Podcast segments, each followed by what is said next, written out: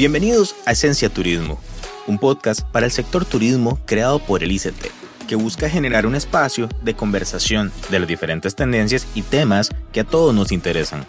Soy Oscar Solano y me complace ser su host durante estos minutos. Acompáñenme. La promoción turística de nuestro país ha evolucionado en el tiempo en esta época es mucho más común asociar dicha promoción turística a medios digitales como Google, pero no siempre ha sido así. Nuestra promoción turística empezó hace más de 40 años, de la mano de personas que con su trabajo incansable sentaron las bases de la imagen de destino turístico que tiene Costa Rica hoy. Pioneros, a los que en estos dos últimos episodios les hemos dado un homenaje en el marco no solamente del Día Mundial del Turismo, sino del Bicentenario de Costa Rica. Por eso, aprendamos más en este episodio junto a los pioneros y las pioneras de nuestra promoción turística. Bienvenidos a Esencia Turismo, un programa diseñado y producido por el ICT para el sector turístico. El día de hoy y en continuación a nuestro episodio anterior me acompañan doña Marilena Zúñiga, ex gerente de ventas del Hotel Costa Rica, ex directora comercial internacional de Barceló. Este, doña Marilena, ¿cómo está? Muy bien, muchas gracias. También me acompaña doña Sandra Orfila, ex gerente de ventas del Hotel Cariari, ex asesora del ICT y ex asesora de la presidencia ejecutiva del AXA. Doña Sandra, ¿cómo está? Muy bien, muy bien, gracias a Dios. También me acompaña don William Jauregui, ex gerente general del AXA para Norteamérica y Caribe y además ex representante de British Airways para Centroamérica. Un gran gusto. Y también eh, don Roberto Oriamuno, ex gerente de publicidad del AXA y socio de Global Event. Don Roberto, ¿cómo está? Un placer estar aquí con ustedes de nuevo. Muchas gracias. Gracias a los cuatro por, por estar de nuevo acá. En este episodio lo vamos a, dedicar un poco a hablar de eh, la parte de, de cómo se ha promocionado Costa Rica como destino en la historia desde cada una de sus, de sus ópticas.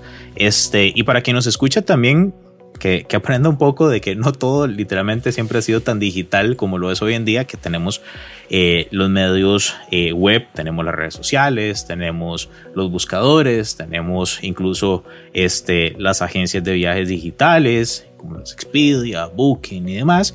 Este, pero pues sí, que, que nos vayan contando un poco sobre esto. Para hoy vamos a empezar con, con doña Sandra.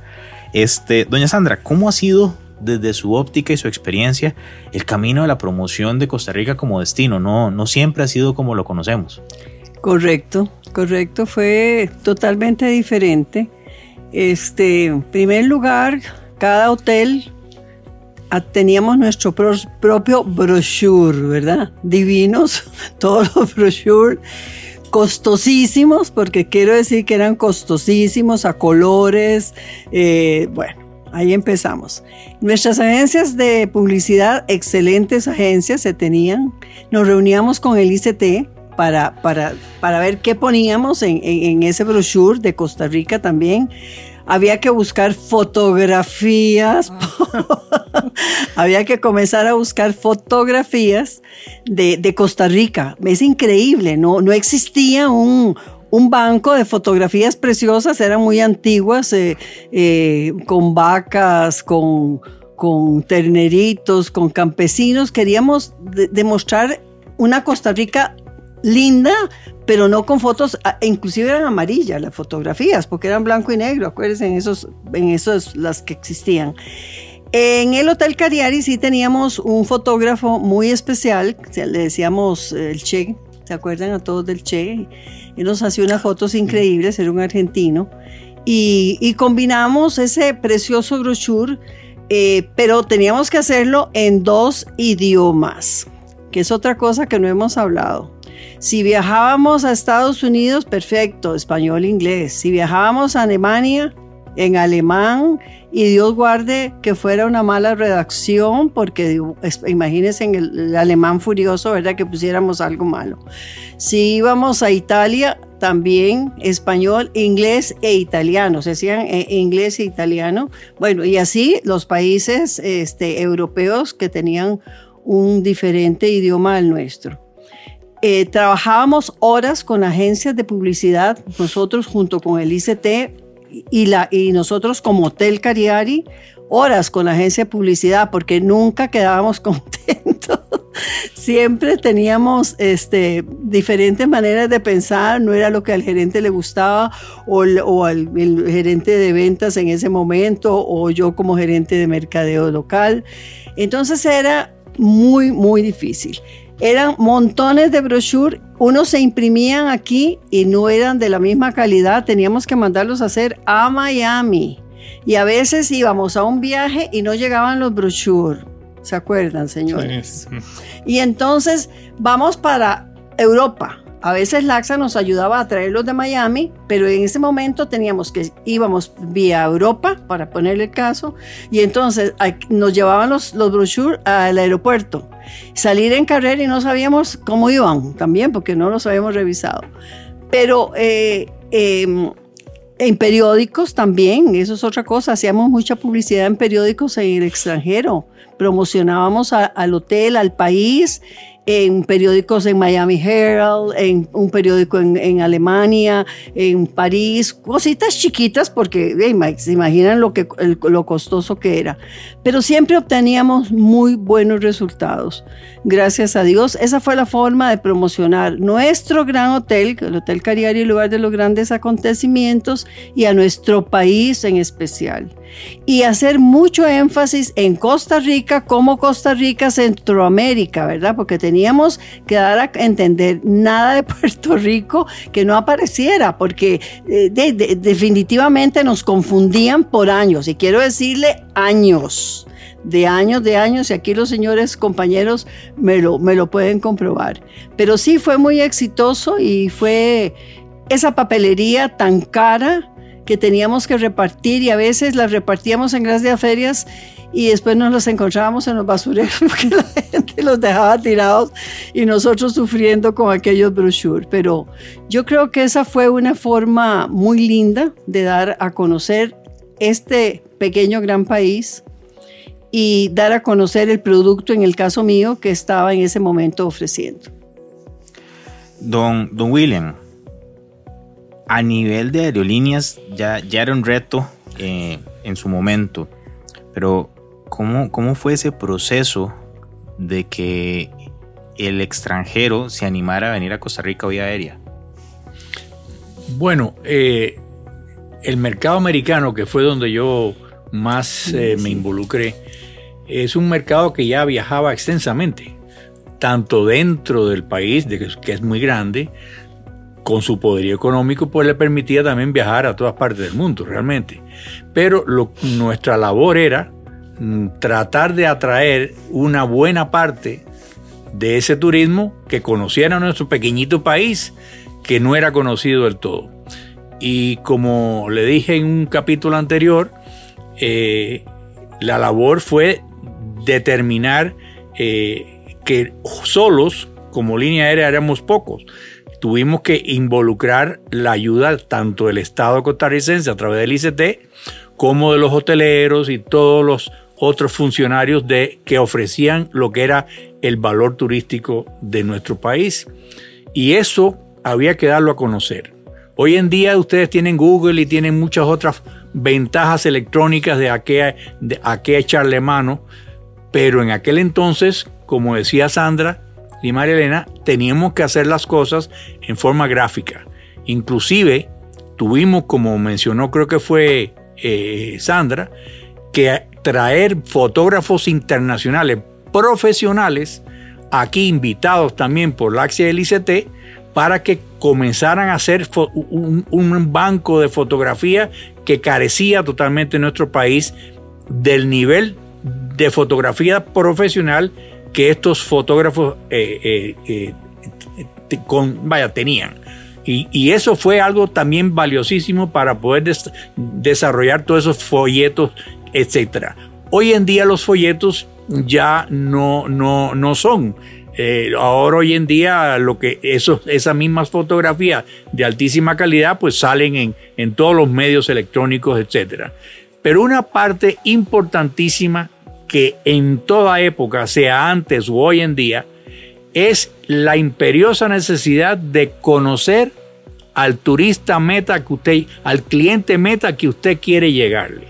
Y para eso nunca ha dejado de ser, necesario encuestar, conocer a esa persona y sus gustos, qué es lo que busca, para entonces poderle dar y brindar el producto que ellos persiguen.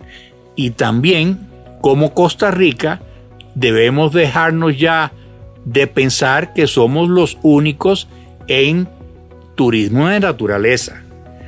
Tenemos que ahora competir con muchos otros destinos al que le hemos abierto los ojos, tanto en Centroamérica como en otras partes de nuestro continente, de que ellos también ofrecen muchas bellezas escénicas y de todo tipo que Costa Rica comenzó a desarrollar. Ahora tenemos que ser descubridores y, más innovadores otra vez de cómo ser el, país más destacado en, en el turismo de naturaleza. Una cosa muy importante que mencionó Sandra, creo que fue, y María Elena, es lo que es el valor de nuestra gente, el costarricense. Eso es un, eso es un factor de promoción muy importante de, de, esa, de ese contacto con nuestro país que va a tener el turista que llega, que sepa que es un país seguro, que es una gente amable, que es una gente respetuosa.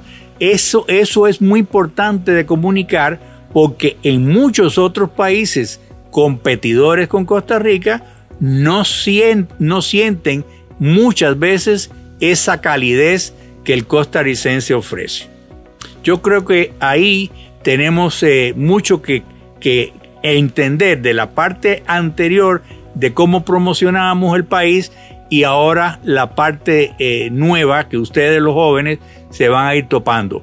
Esencial conocer el turismo, el, el, cliente meta que se quiere llegar. Hay que conocerlo a fondo y tratar de determinar cuáles son sus gustos, lo que ellos buscan en, el país y eso es lo que hay que brindarles.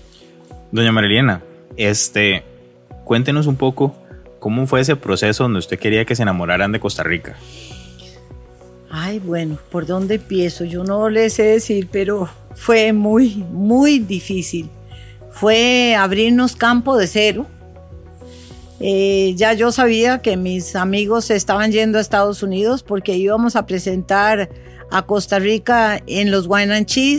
¿Qué hacíamos? Costa Rica ponía un vinito y unas uvitas y unos quesitos y de ahí éramos nosotros y todo lo que nosotros pudiéramos hablar porque no teníamos ni siquiera película para proyectarnos. Teníamos fotos que estaban en los brochures pegados. Eh, el Hotel Cariari era rico. El Hotel Costa Rica en ese entonces no tenía para pagar fotógrafo. Entonces los brochures del Hotel Costa Rica eran bastante pobrecitos.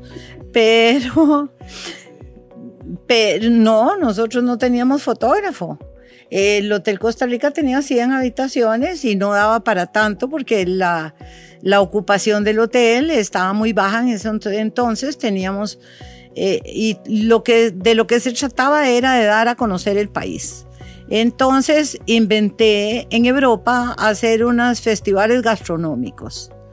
Eh, en conjunto con Manuel Emilio Montero, que creyó en mí, eh, que era el ministro de Turismo, él creyó en mí y entonces me dejaba llevar pues los brochures de Costa Rica, él nos acompañaba todo, Empezamos a hacer los festivales llevando a través de Iberia los chayotes, los zapallos, un chef de aquí, porque el chef de allá no sabía hacer el picadillo de chayote con maíz y así en las noches invitábamos a 20 agencias de viajes.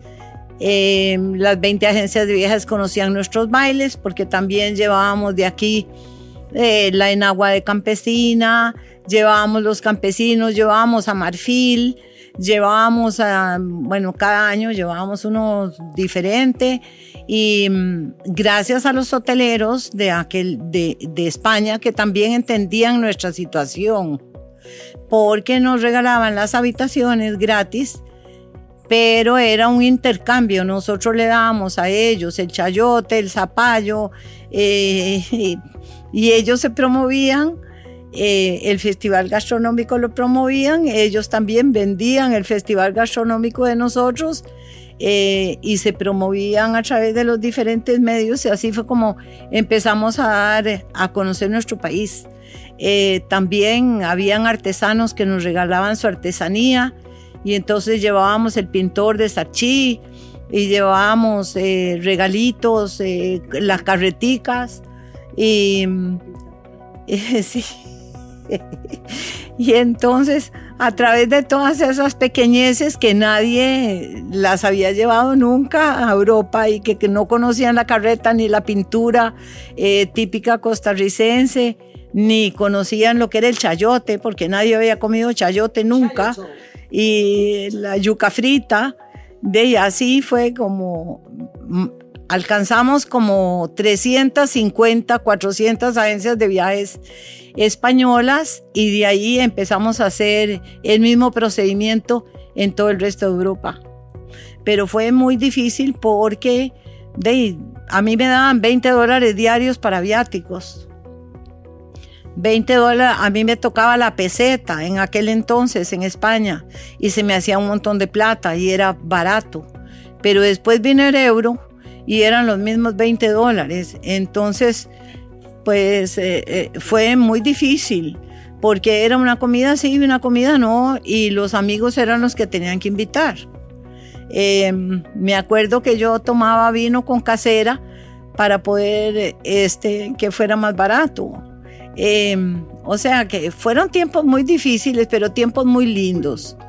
Yo ayer para poder documentar que yo no sabía en realidad a lo que venía, me puse a ver todas las fotografías de todos estos festivales gastronómicos y de toda la gente que bailaba y de toda la gente que nos acompañaba, entre ellos eh, don Jorge, que era el gerente del ICT, que era tan agradable, la esposa siempre nos acompañó, el embajador de España, que también el profesor Barrantes.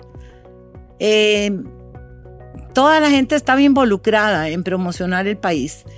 Y lo que sí me, llamó más la atención de las fotografías era mi alegría, porque me llamó la atención de que yo en todas las fotografías estoy con una gran sonrisa. Así que eso quiere decir que yo de verdad estaba satisfecha con lo que brindaba y con lo que recibía.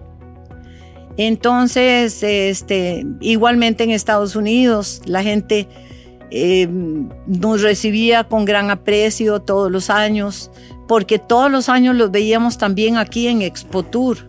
Entonces se fue formando una familia con aquellas agencias de viajes. Este, todo lo hacíamos con crédito, esa es otra cosa. Barceló fue el que impuso el, el, el prepago. Me costó mucho entrar a las agencias de viajes con prepago, especialmente con Annie Burke que era tan difícil en Estados Unidos, en Miami. Ella se, me decía, yo no puedo pagar con prepago. Bueno, total, eran muy buenas pagas las agencias de viajes, pero, pero eh, fue muy difícil imponer también el prepago en Costa Rica. O sea, todo lo que Barcelona trajo era novedoso y era difícil de promover un país pobre, con pocos atractivos en aquel entonces, eh, sin fotografías, sin película, sin medios eh, tecnológicos eh, y sin ubicación. La ubicación que nosotros teníamos para ubicar nuestro país era al lado de Panamá, al lado del Panamá Canal, porque nadie sabía ni a dónde estábamos ubicados. Entonces, yo creo que todas las experiencias fueron lindas. Eh, con gran satisfacción yo puedo darme el lujo de decir hoy que ese medio millón o esos 700 mil eh, europeos que vienen a Costa Rica, pues algo tuve que ver. Entonces me siento muy satisfecha de esa labor cumplida. Igual que a mi amiga Cristina León, le reconozco que ella fue el que abrió el turismo alemán, el turismo de Austria eh, también, y ella estaba muy dedicada a esa parte de Europa y con ella fuimos varias veces a que ella nos ayudara a promocionar Costa Rica porque hablaba muy bien alemán. Así que yo creo que hemos sido un conjunto de personas que amamos a nuestro país y que quisimos dar lo mejor de nuestro país y esos fueron los resultados que hemos ido obteniendo con esa forma de promover de persona a persona, porque no era sino de, de tú a tú. Y gracias a los amigos españoles que me llevaban en carro a visitar a los amigos, entonces una gente de viajes me llevaba a otro y el otro al otro, porque cuando yo empecé a hacerlo sola, pues me cerraban la puerta en la cara. Entonces fue a base de amigos que tuve que abrir ese mercado. Fue un mercado muy difícil. Eh, pie a pie, se me quemaban las plantas del pie de tanto caminar. En los meses de junio y julio, con 40 grados de temperatura. O sea, nadie toma eso en cuenta, pero yo creo que todo eso eh, era muy importante. Em, yo creo que aquí pues se nos hace muy poquitos los cuatro que estamos, porque yo creo que hay otros que también promovieron otras áreas, como don Carlos Lizama que abrió Chile, eh, toda esa área de Sudamérica, eh, Salayala. Este, éramos varios promotores y todos nos queríamos mucho. Don Roberto, también, este, desde su óptica, en todo este proceso, incluso tal vez eh, en un proceso de, de transferencia, digamos, o de o de pase, este, ¿cómo ha sido ese, esa, desde su experiencia la ruta para que Costa Rica sea como reconocida por lo que es hoy? O sea, eh, un, lugar, un lugar de grandes acontecimientos, con un posicionamiento bastante importante, pero desde su óptica, ¿cómo, cómo ha sido ese proceso de promoción? Bueno, yo, como decían mis compañeras aquí, yo siempre he creído que todas las personas que estamos en el, en el, en el mundo del turismo, en Costa Rica específicamente, somos personas que amamos profundamente a Costa Rica. Me acuerdo eh, mi profesora de estudios sociales cuando yo estaba en el colegio que decía primero Costa Rica, segundo Costa Rica, tercero Costa Rica y si sobra Costa Rica. Y esa creo que fue nuestro lema porque siempre salíamos, eh, eh, de hecho me erizo cuando yo hablo de Costa Rica, yo me erizo cada vez que hablo, me toca conversar de Costa Rica eh, eh, siempre ha sido como nuestra pasión. Nuestra pasión es vender el destino. Eh, teníamos muy claro que si el hotel Cariari se beneficiaba, se llenaba, después se llenaba el hotel Costa Rica, después el Herradura, después el Irazú, todos nos veíamos beneficiados con eso y trabajábamos como un equipo. eso sí yo siento que ha cambiado un poco con el tiempo, pero esa, esa, esa compañerismo, de poder, de, de poder gastar suela juntos y, y, y, sufrir, donde en medio del sufrimiento, cuando nos tiraban las puertas en la cara, porque literalmente lo hacían, eh, nos reíamos y nos decíamos, pero más bien nos da, era la energía que nos daba de seguir adelante y saber que teníamos el producto ideal, aunque la gente no nos creyera, eh, pero teníamos el producto ideal eh, ¿Y quién, quién, quién iba a pensar en esa época que, que, en el 2020, incluso hasta el 2040, va a ser de los países más, más, eh, de los países líderes en calidad de vida? ¿Por qué? Porque desde entonces nosotros teníamos calidad de vida. Nosotros siempre viajábamos, nos encantaba ir a ver las bellezas de Europa, ir a ver eh, esos destinos, a, hablar con los amigos, pero siempre era grato y, y, y uno deseaba ya volver al país. ¿Por qué? Porque aquí se vive bien a pesar de todas las cosas que suceden, se vive muy bien.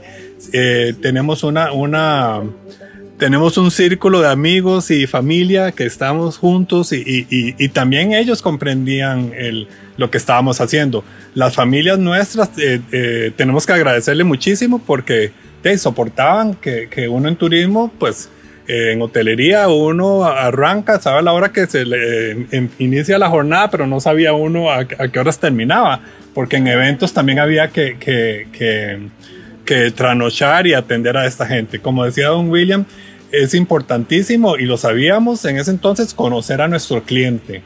Eh, eso es importantísimo. Ahora que nos visitan de tantísimos países, porque a veces uno se sorprende de ver las nacionalidades que andan por ahí. A veces, el otro día vi una gente de, de, de Nepal y uno dice, de, cómo diantres se, se, que vinieron a dar aquí? Pero entonces es muy difícil conocer todos los destinos, pero existen las herramientas tecnológicas eh, creo que, que, que, que, estamos en una época que, que, no se debe improvisar. Si antes no se improvisaba, ahora mucho menos. Ahora todo tiene que estar muy bien planificado. Porque, como decía también Don William, de, no, no, solo Costa Rica vende naturaleza, lo venden casi, casi, casi todos los países de América, pues nos siguieron los pasos y, y, se, vende, se vende el destino como, como un destino de naturaleza. Costa Rica tiene otros elementos que, que le ayudan que, por encima de la naturaleza, que es su gente. Insisto, la gente en Costa Rica es, va a la extra milla en hacer sentir bien al turista. Yo creo que, que es un, un, una hospitalidad muy genuina que nace. Creo que se debe fomentar aún más para futuras generaciones desde la escuela. Se debe fomentar. ¿Por qué? Porque el turismo es nuestra principal fuente de ingresos y eh, cuando existe el turismo también la cultura y nuestras mentes se abren. Eh, conforme empezó a llegar turismo, yo creo que la mente de todos los chicos se empezó a abrir y, a recibir eh, información y, y, otras culturas, lo cual nos va mejorando como sociedad. En, cuanto a, a, las herramientas, pues a mí me tocó ir viviendo varias etapas de transición, digámoslo así. Cuando yo inicio mi, mi, carrera en turismo, que es en línea aérea, pues eh, funcionábamos con, con, con Panamá y luego Sabre, que era como decir el internet de esos entonces, incluso las pantallas que ustedes se ven de reír eran todas verdes. Todas las letras eran verdes y el cursor y uno no sabía cómo era el arroba. Eh, imagínate, cuando, cuando, además el arroba nace cuando yo estaba en el Hotel Fiesta con don Rubén y María Amalia y empezó, no existía Windows, existía Eudora. Eudora y, mandar un correo a Eudora, a veces uno tenía que tomar el teléfono a ver si les había llegado. y tener, teníamos mucho, digamos, los contratos y todo se manejaban por fax y, era fax térmico y, al, mes ya el, contrato no existía y no, se veían las letras. ¿no? Entonces era, era muy, muy vacilón pero eso era lo que teníamos. Y eh, en cada época hemos aprendido a, a, mercadear, a promocionar con lo que tenemos. En, cuando teníamos brochures, mercadeamos con brochures. Ahora que tenemos internet, mercadeamos con internet. Eh, bueno, a mí todavía me sigue, me toca, me toca eh, vender Costa Rica para el, mercado de congresos y convenciones y para el mercado corporativo. Y yo, bueno, yo soy un fiel creyente de que Costa Rica tiene todavía un potencial enorme que no hemos explotado hemos, o hemos explotado una pequeña parte de todo el potencial que tenemos, no solo en, en, en, la parte turística, Costa Rica vende un estilo de vida. Y eso es lo que está buscando eh, la sociedad actualmente. Vende paz y eh, creo que en eso tenemos un potencial enorme, enorme y, y tenemos las herramientas y, y de nuevo, no hay que improvisar, hay que mantenerse al día con todo lo que está sucediendo. Ya ahora todo pasa muchísimo más rápido, pero sí tenemos el potencial para llegar a ser eh, estar entre los tres destinos más apetecidos, no por cantidad de visitantes, pero por calidad. Doña María. Yo creo que una de las cosas que se nos olvida, que es sumamente importante, es la abolición del ejército por don Pepe Figueres. Si esa abolición del ejército no hubiera existido, también nos hubiera costado más este, hacer promoción. Esa fue otra de las grandes eh, virtudes, issues, que tuvo Costa Rica para promoverse. Porque nosotros decíamos, eh, Costa Rica no tiene ejército, ¿cómo?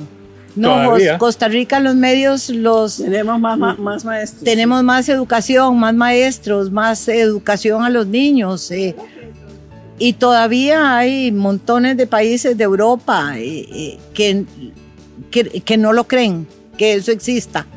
Y a mí me hacían la pregunta, ¿y si pasara algo en Costa Rica con los países vecinos, qué hacen? Ya yo me quedaba en do y les decía, bueno, y recurriremos a los Estados Unidos, no nos queda otra. De hecho, pasó. Eh, pasó, pasó. Por eso, pasó. Pero nadie puede creer que Costa Rica no tenga ejército y que hemos dedicado todos esos dineros a la educación y creo que a la persona que hay que respetarle eso es a un Pepe Figueres. Sí, yo coincido. Eh, yo creo que si no hubiéramos abolido el ejército, hubiéramos estado por un gran periodo eh, inmersos en todo el, el, lo que pasaba en Centroamérica. Eh, y de hecho me acuerdo cuando yo era, eh, estaba chiquitillo, pues yo vivía en Alajuela y pasaba por el aeropuerto y la, la, la, fijación mía era ver aviones. Y me acuerdo que yo no sé si fue Venezuela que nos declaró la guerra. O, no, fue cuando Somoza hizo amagos de intervenir Costa Rica. Cierto.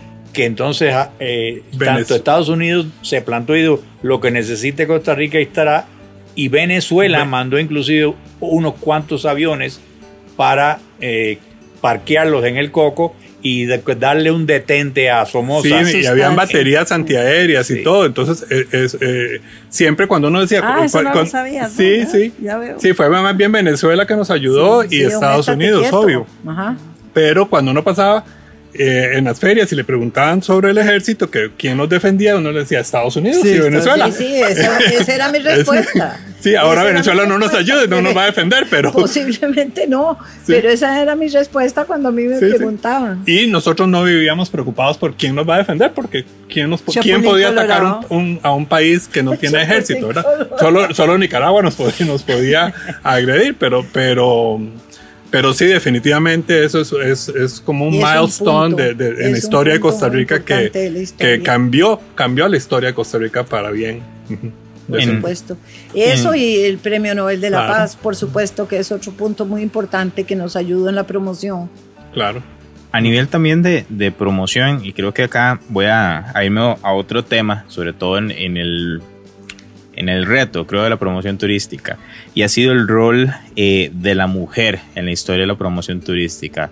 Este, antes no era nada fácil. Este, y es algo que quisiera preguntarles a, a ustedes dos, doña Sandra y doña Marilena. ¿Cómo, cómo fue esa experiencia de ser eh, hoy, o sea, y yo de verdad, para mí es un honor decirlo, pioneras en el tema turístico, pero ¿cómo fue esa labor al inicio? Fue difícil. Mira, fue difícil, pero vuelvo a decirles una cosa. Éramos mujeres. No importa que, lo, hablemos entre las dos. éramos mujeres, pero nos protegíamos nosotros como mujeres, ¿entendés? Íbamos, bueno, no te puedo explicar. Vea lo que estaba diciendo al principio, criticándome, ¿verdad? Que yo te llevaba la, la, la caja de los brochures. Es una exageración de ella, ¿verdad? Pero yo creo que eso fue muy importante. Si nunca tuvimos nunca tuvimos entre nosotros como mujeres y los caballeros que nos acompañaron ningún conflicto, era un apoyo absoluto y ¿saben qué? Nos cuidaban. Nos cuidaban esos caballeros que nos, que, nos acompañaban. Porfirio González, Carlos Salazar, bueno, eh, todos. Puedo eh, explicar. Este, eh, Corrales eran protectores de nosotros. Nunca hubo, nunca hubo, bueno, tanto fue así que hoy la estoy invitando, no la invita, sino que la sugería ella, porque siempre nos llevábamos bien, ¿entendés? Nunca hubo celos profesionales, señores, de los caballeros que están aquí. Nunca tuvimos celos profesionales de nadie, al contrario. Si era para el Hotel Costa Rica, era para el Carieri, si era para el Carieri, para San José Palacio, si era para San José Palacio, para la Herradura, y para el Arazú, y así nos, nos seguíamos, ¿verdad? Entonces, no, no, no sentí esa, no sé por qué, ¿Qué, qué, sentís vos que nos preguntó si fue difícil? Eh, ahora viene la pregunta. Viendo un poco, doña, doña Sandra, a ver, no sé si la, si la pregunta es estrictamente difícil, sino más bien cómo era eh, el tema de promoción bajo el rol de la mujer y ese rol histórico tradicional que uno de, que, con el que lo educaron eh, en muchas generaciones como la mujer a la casa. Y, a ver, es un estigma. Este, pero en ese momento ustedes con esa, con esa tarea de decir, no, tengo que salir del país, voy a hacer un rol por Costa Rica. Yo desafortunadamente eh, quedé viuda muy joven, con tres hijos, y había que hacerlo. O sea, ahí no había marcha atrás y gracias a Dios que siempre he caminado para adelante. Nunca he vuelto a ver para atrás. Ahora vuelvo a ver para atrás y digo, ¿cómo lo hice? Pero en aquel entonces la juventud, el amor por Costa Rica, eh, el amor por mi trabajo, por hacerlo bien, eh, me trazaba muchas metas, como dice Sandra, eh, y gracias a Dios todas las alcancé y las superé. Entonces yo creo que ah, para mí como mujer nunca fue difícil promover mi país con el orgullo que yo lo hacía. Eh, yo tenía cuatro hijos eh, muy, desde de, 14 años hasta año y medio cuando empecé a trabajar. Estaba recién divorciada. Y hoy día son excelentes profesionales. Tengo cuatro hijos, nueve nietos, dos bisnietos y vivo feliz de la educación que les di y el ejemplo que fui para ellos. Y ellos hoy día me lo agradecen tremendamente, de verdad.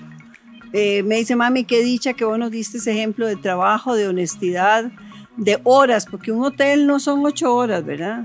No hay Semana Santa, que todo el mundo está de vacaciones, yo me los llevaba a ellos para el hotel, en una habitación, se quedaban ahí viendo televisión. No hay, no hay, no hay 24 de diciembre, como a las 10 nos íbamos, pero 25 nos turnábamos, éramos cuatro gerentes, entonces cada cada mm, domingo, fin de semana, trabajamos. 31 había que estar ahí porque el hotel estaba lleno.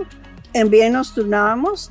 Este, mi hermana Lorena era, que está también en el libro, Lorena Orfila, era la gerente de operaciones, entonces nos trabajábamos así. Pero eso era un honor, ¿sí? nunca nos sentimos, eh, ay, qué barbaridad, tenemos que trabajar el Día de la Madre, saladas, y ay, su mamá, mm, llegaré en la noche y comemos todos juntitos, ¿verdad? Entonces, no, no, no fue un obstáculo, fue un reto y un honor y un orgullo. Y hoy estamos aquí, Marilena y yo, eh, con la frente muy en alto, sabiendo que tenemos hijos mm, profesionales hoy día y que invitamos a las muchachas que hoy día todas trabajan con chiquitos pequeños, que no tengan miedo. Es, es un ejemplo para, para, para las, las generaciones que vienen. No, y, la verdad creo que eso es importante. O sea, yo creo que, a ver, debemos quitarnos un poco ese estigma del, no se puede. Yo creo que más que difícil es, eh, es un reto y, creo que de retos se basa la vida este, y las profesiones. Y el sector turismo creo que es uno de los más retados constantemente, es de los que más se está reinventando, de los que más está eh, siempre buscando dar golpes en la mesa de manera positiva. Y eso me lleva a hacer una pregunta a los cuatro este, para, para ir cerrando capítulo. Y es, ustedes desde su experiencia y todo su recorrido, ¿qué creen que le hace falta hoy al país este, en turismo? Yo creo que le hace falta amabilidad. Yo creo que nosotros éramos personas amables, cariñosas, enamoradas de lo que hacíamos. Yo creo que hoy mucho del sector que recibe al turista lo hace o porque tiene que trabajar o porque, o porque sí, pero no es gente amable. La gente amable de Costa Rica es la gente de campo. Eh, son aquellos artesanos que hacen la cajeta cerca del Poás. Esos siguen siendo amables.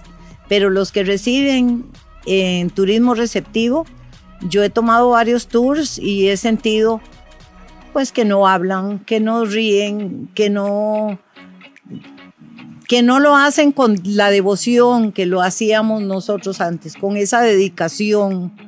Eh, creo que más lo hacen por necesidad. Eso es lo que yo les recomiendo a la gente joven, que tengan amabilidad, que sean emprendedores, que, que se sienten metas, eh, que cumplan metas. Eh, eso es muy importante. Y yo también, como dice Sandra, pues soy orgullosa de tres hijos profesionales.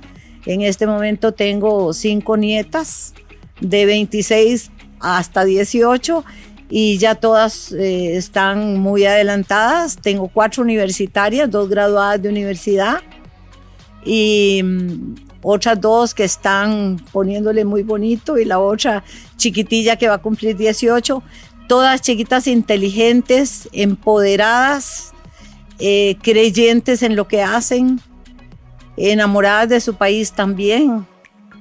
Eh, tengo una que trabaja en Washington, en Microsoft, y esa chiquita vive suspirando por Costa Rica. Yo creo que todo ese amor de Costa Rica se los enseñé yo. Perfecto, doña Marilena, y, eso es bien importante. Don William. Mira, mi enfoque va ahora dirigido a los políticos que yo creo que es hora que vayan reconociendo que se nos ha vuelto el, el país Costa Rica un país muy caro.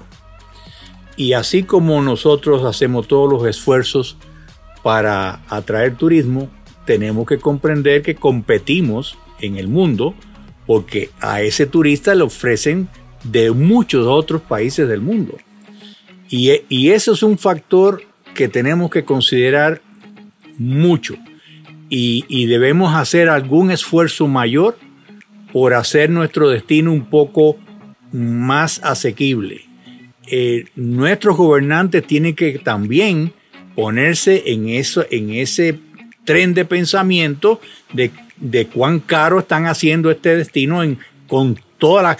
El otro día me admiré de ver, vaya, me sorprendí, un tiquete aéreo, si usted se pone a ver el desglose, la mayor parte de ese dinero que usted y yo pagamos por el boleto aéreo se va en puros impuestos. Impuestos de aeropuerto, impuestos a gasolina, impuestos de no sé qué, impuestos de venta. Cuando te pones a ver qué es lo que está recibiendo la línea aérea, una ínfima parte de lo que usted y yo pagamos por el boleto. ¿Por qué? Porque los estados han estado aprovechando como que ese turista llega, carguémosle entonces de este y el otro impuesto. Esto es algo fundamental porque no estamos solos en el mundo. El turista de hoy en día está igual o mejor informado que, que jamás ha estado y puede discernir y puede escoger cuál destino le ofrece algo similar a menor precio. Y si nosotros no tenemos conciencia de esto, no vamos a seguir teniendo el crecimiento que Costa Rica se merece tener.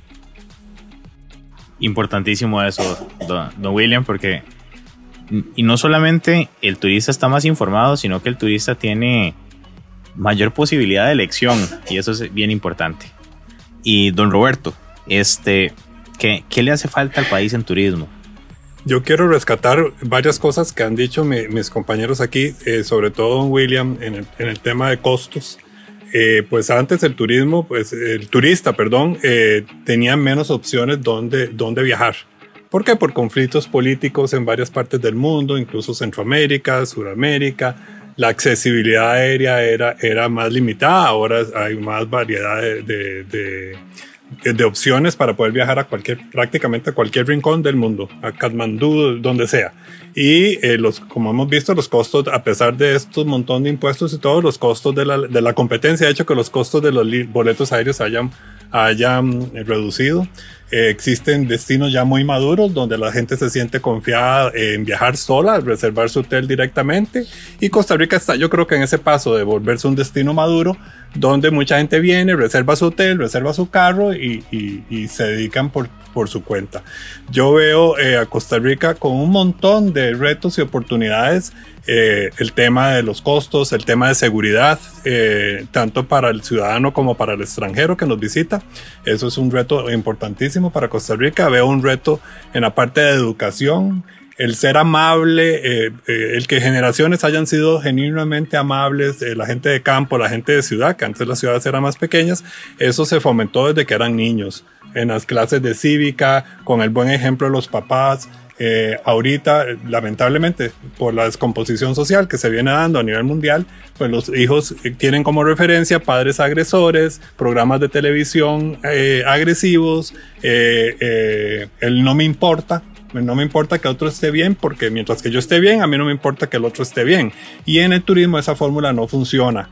En turismo, la persona que está dedicada a turismo vela porque el, su entorno tanto los que nos visitan como los que trabajan en turismo estén bien. He visto casos, digamos, donde patronos eh, no defienden a sus empleados y, los colaboradores de las empresas eh, es el recurso, el principal recurso que tiene la empresa. Entonces, si no tenemos jefes o patronos preparados, eh, que, que, humildemente acepten que no, no saben todo, que en conjunto con sus empleados pueden llegar a fórmulas donde salen con un programa para turistas exitoso y, más bien no están viendo a ver cómo, discúlpenme la palabra, cómo joden al empleado. Entonces se va dando un proceso de a mí que me importa. ¿Por qué voy a, ir yo? ¿Por qué voy a hacer yo extra, extra buena gente con un turista cuando mi jefe me tiene aquí encima? Entonces existe todo un tema social que, que, hay que trabajarlo desde que están niños. Por ejemplo, el tema, el reto del, eh, del inglés como segunda lengua. Y, y, ya en inglés se debería dar por un hecho. Ya ahora más bien tenemos que ir pensando en alemán, en francés, en italiano, en portugués. ¿Por qué? Porque por ahí lo, lo dicta. Y no solo para el turismo, sino para los otros sectores, ¿verdad? Que se están viendo beneficiados de que nosotros tengamos esa mayor facilidad, pero falta mucho por hacer. Eh, insisto, la humildad, eh, eh, el, la amabilidad, el tico y todo, eh, creo, me da esperanzas de que podamos retomar ese camino. Creo que, que, vienen años mejores para Costa Rica y tenemos una posición privilegiada tanto geográficamente como, como en la sociedad. Entonces eh, sí, sí, sí veo muchísimos retos, muchísimos retos, pero sí veo gente eh, como, como vos y como otra gente que, que tienen ganas de hacer las cosas bien. Entonces creo que, que existe una gran oportunidad para el país y esperamos eh, poder vivir mejores momentos, ¿verdad? Mejores tiempos post-pandémicos. no, de verdad, este, que, que es bien interesante escuchándolos porque cuando uno los escucha a todos, este, desde la experiencia de promoción turística, rol de cada una de las áreas, los componentes humanos que realmente conforman eh, el talento y que hay que reforzar. El tema educativo es una constante que no es eh, me educo una vez y de ahí quedé. Eh, el tema de idiomas, el tema de servicio al cliente, si algo tenemos y somos reconocidos los costarricenses es por ser ese confianzudos también. Este, y es algo que en lo que hay que seguir creyendo, sin obviar que estamos tratando con gente. Y creo que eso es, eso es algo bien importante, sobre todo cuando uno ve el turismo como uno de los ámbitos ideales eh, del pasado, presente y futuro este, para el desarrollo de nuestra sociedad. Entonces creo que eh, este capítulo me deja esa, esa gran enseñanza. Tal vez también agregar que eh, siempre nosotros pequeños nos decían, el dólar turístico es el dólar más democrático que existe. Un dólar que invierte un turista se reparte no solo en el hotel, sino que en la persona que limpia, hace, habitaciones, en el, que, en el maletero, en, en, el que vende la artesanía, el que vende los frijoles. Eh, me explico, es un dólar, es el dólar que queremos, es el dólar que queremos. Hay muchas empresas que vienen aquí, pues sí, pagan salarios y todo, pero la mayoría se va del país. cambio, la industria sin chimeneas es, la ideal. Y también, eh, eh, después, antes que tocaron el tema de las mujeres, tal vez yo como hombre, ver, yo sí siento que a las mujeres les tocó duro les tocó duro, era, era una sociedad eh, muy machista. Sin embargo, el gremio turístico era un gremio muy, muy diferente como a, los otros gremios, era un gremio diverso.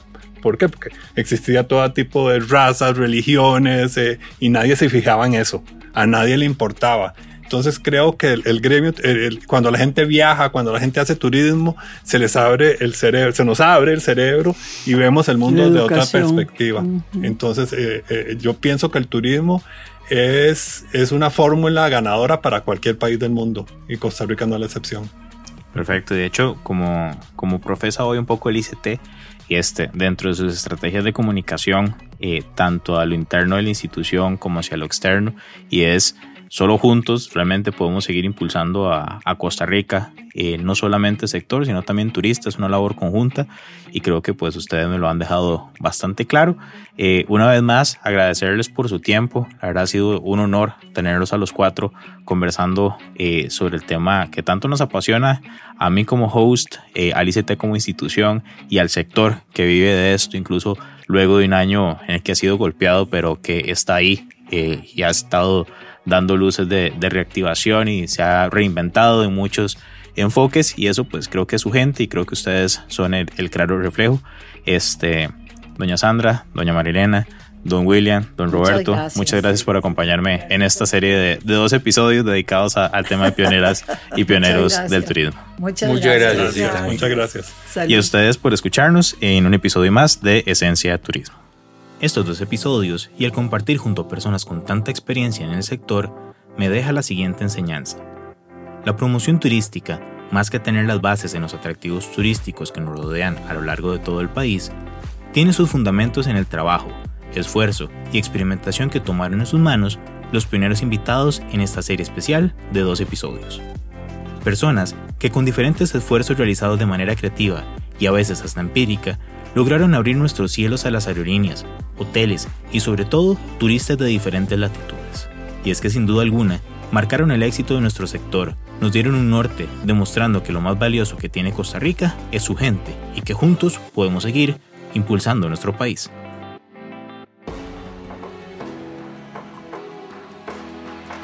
Esencia Turismo es una iniciativa del ICT que busca llevar al sector siempre hacia adelante. Nuestra meta es lograr brindarle herramientas de conocimiento para que usted y su empresa o emprendimiento logren hacer que este país se quede en la mente de los corazones de quienes nos visitan. Por favor, comparta o distribuya este podcast en cualquiera de las plataformas donde lo haya escuchado y ayúdenos a crecer. Siempre su opinión va a ser muy útil para todos.